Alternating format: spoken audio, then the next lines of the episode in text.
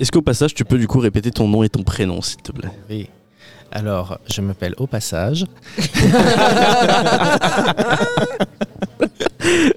je suis Thomas Gérard. Très bien, Le nom de famille étant Gérard.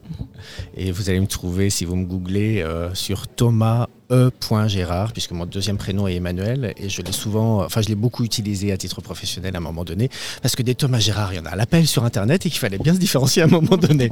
Bon, maintenant c'est moins problématique. Euh, alors, pour répondre à ta question, le nom de ma boîte s'appelle Mindful Intelligence. Euh, et donc l'idée était de pouvoir diffuser la pleine présence, la pleine conscience euh, dans mes activités professionnelles. Donc j'ai enseigné la méditation en entreprise. Je vais toujours, quand j'interviens en entreprise, proposer aux commanditaires de pouvoir intégrer des pratiques d'intériorité dans euh, une intervention avec euh, des processus d'intelligence collective ou dans les coachings, je vais le proposer. Donc je, je- je parle bien de cette notion de pratique d'intériorité. Alors entre le nom de ma boîte, plus le fait que j'en parle, mais je n'en fais jamais quelque chose d'exclusif ou d'obligatoire.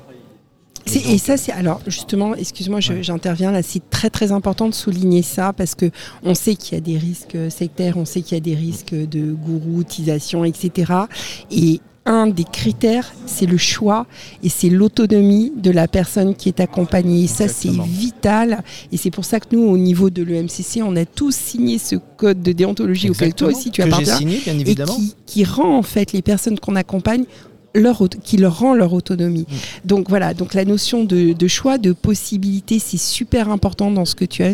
Vraiment, je te remercie d'amener ça à notre micro. Et d'aller chercher la personne là où elle est. Si la personne euh, Oui. euh, n'est pas... euh, alors moi, je, pars- je pars du principe qu'on est tous connectés avec l'invisible, mais certaines personnes vont le vivre différemment et avec un autre vocabulaire. Et donc, je suis très attentionné à euh, là où est la personne. Donc, parfois, être en lien avec l'invisible pour certaines personnes, ça va être jouer de la musique, faire du jardinage, euh, euh, Parler à ses tomates. Parler à ses tomates ou à ses fleurs. Parce que, que- moi, pas les tomates, mais les fleurs, je parle tous les matins à mes fleurs. Maman, je te fais un bisou. Et, et je, et je- voilà, je pense que la- alors ces espaces qu'on pourrait plus qualifier euh, d'espaces euh, euh, de, de pleine présence, Mm. plus que de, de la connexion à l'invisible, va, va pour moi in- impliquer une conscience que je suis en train de communiquer avec plus grand que moi ou avec le grand tout. Donc est-ce que cette présence, est-ce que cette conscience elle est là ou pas? Et c'est pas grave, on s'en fout. Enfin, pour moi, on s'en fout. Et sous- dans mon activité professionnelle, je tends des perches et je vois si on les attrape ou pas. Mais si on- personne ne les attrape, je ne force rien. Pour moi, ça, c'est absolument euh, hyper important. Et c'est très Et, rassurant. Et il y a des boîtes avec lesquelles ils ne, ils n'ont- ils ne savent pas que je fais de la méditation, euh, et- on n'expérimente rien en termes de partie d'intériorité, parce que ce n'est pas le moment.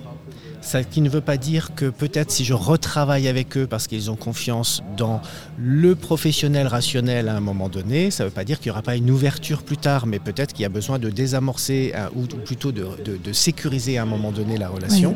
Et la fameuse alliance euh, dont on parle évidemment en coaching, avant euh, pour moi de pouvoir euh, aller ouvrir des portes. Pour moi, c'est, est-ce que tu as envie, j'ouvre la porte, est-ce que tu as envie de m'accompagner? Et tout en restant bien évidemment toujours pour moi dans une posture soit de formation, soit de coaching, soit de facilitation, soit de supervision. Euh, c'est pas parce que j'ai cette appétence-là et que les gens viennent vers moi que je sors de la posture. C'est-à-dire que je ne suis pas ni un thérapeute, ni un maître spirituel, euh, ni un énergéticien. Voilà, toutes ces choses-là qui, pour moi, euh, sont absolument essentielles. On reparlait tout à l'heure euh, du, code de déontologie. Je- puis en plus, je suis superviseur. Donc ce serait un peu con que je sorte de la posture. Mais c'est, pour moi, ça, me paraît absolument essentiel. Et ça, ne- ça n'empêche pas d'ouvrir des portes ou des fenêtres, comme dirait notre ami Marshall Rosenberg. En fait, c'est un angle de vue, c'est peut-être même un outil, comme on dit parfois dans les outils du coaching, que tu peux proposer. Soit la personne le prend ou le prend pas. Exactement. Et parfois, pour moi, c'est une autre clé de lecture. Euh, par exemple, si on, prend une, analyse systémique, euh, qu'on va faire soit avec des dirigeants, euh, soit, je parle en coaching de dirigeants, soit en supervision. L'analyse systémique est hyper courante quand même. Enfin, j'espère pour ceux qui font ça. Et donc, euh, euh, le, le, le, le- oui, j'aurais. Bon, passons. On s'est compris. voilà, ça, ça, ça, c'est mon naturel, ça. Bon, c'est pas grave. Euh, on peut très bien lui donner une autre dimension à un moment donné pour essayer de positionner l'analyse systémique dans, dans, un, dans une dimension énergétique et de regarder euh, les impacts systémiques de ce qui se passe sur, un plan énergétique. Et c'est complètement OK, on reste dans une analyse systémique, c'est juste dans une autre dimension. Et, et d'ailleurs, enfin, des, des personnes très connues le font, par exemple Florence Lamy le fait. Laurence voilà. Lamy, qui, euh, Voilà. qui est, euh, m'a formé avec avec Michel Michel Morel. Mir- pff, oula, Michel, je Moral. te salue. avec Michel Moral à la supervision. J'ai fait aussi euh, la, formation supervision énergétique avec, euh, avec euh, Florence Lamy. D'accord. Et, euh, et, et ça, je- ce que, j'apprécie particulièrement chez eux, c'est qu'il y a un référentiel, il y a euh, de la théorie solide qui vient donner du backup à quelque chose qui pourrait être perçu par certains comme un petit peu hors sol. Et, et pour moi, euh, c'est très important d'avoir un pied par terre, enfin les pieds par terre et la tête dans les, dans, dans les nuages, c'est complètement OK parce que finalement le corps fait le trait d'union. Et puis avec le, do- le corps, euh, eh ben, euh, on chante et on danse, donc tout va bien. Tu sors euh, de la méditation guidée par euh, Sophia Strillrever, je crois. Est-ce que Je tu pourrais nous en dire deux mots? Eh bien, euh, ça m'a euh, ça m'a mis bien en décalé ou en pas de côté, ou je sais pas comment on pourrait la- la- l'appeler. Euh, c'était c'était euh, c'était. On a eu un très chouette juste avant, on a eu un très chouette témoignage sur BAM. Euh, donc euh, entreprise d'insertion, d'insertion bon à manger ensemble, très beau témoignage. euh, je ne sais plus le, nom de, cette personne qui a monté cette entreprise d'insertion. Et après, on a eu ce, donc très humain. Et après, on a eu cette, méditation, méditation plutôt dans la tradition euh, tibétaine.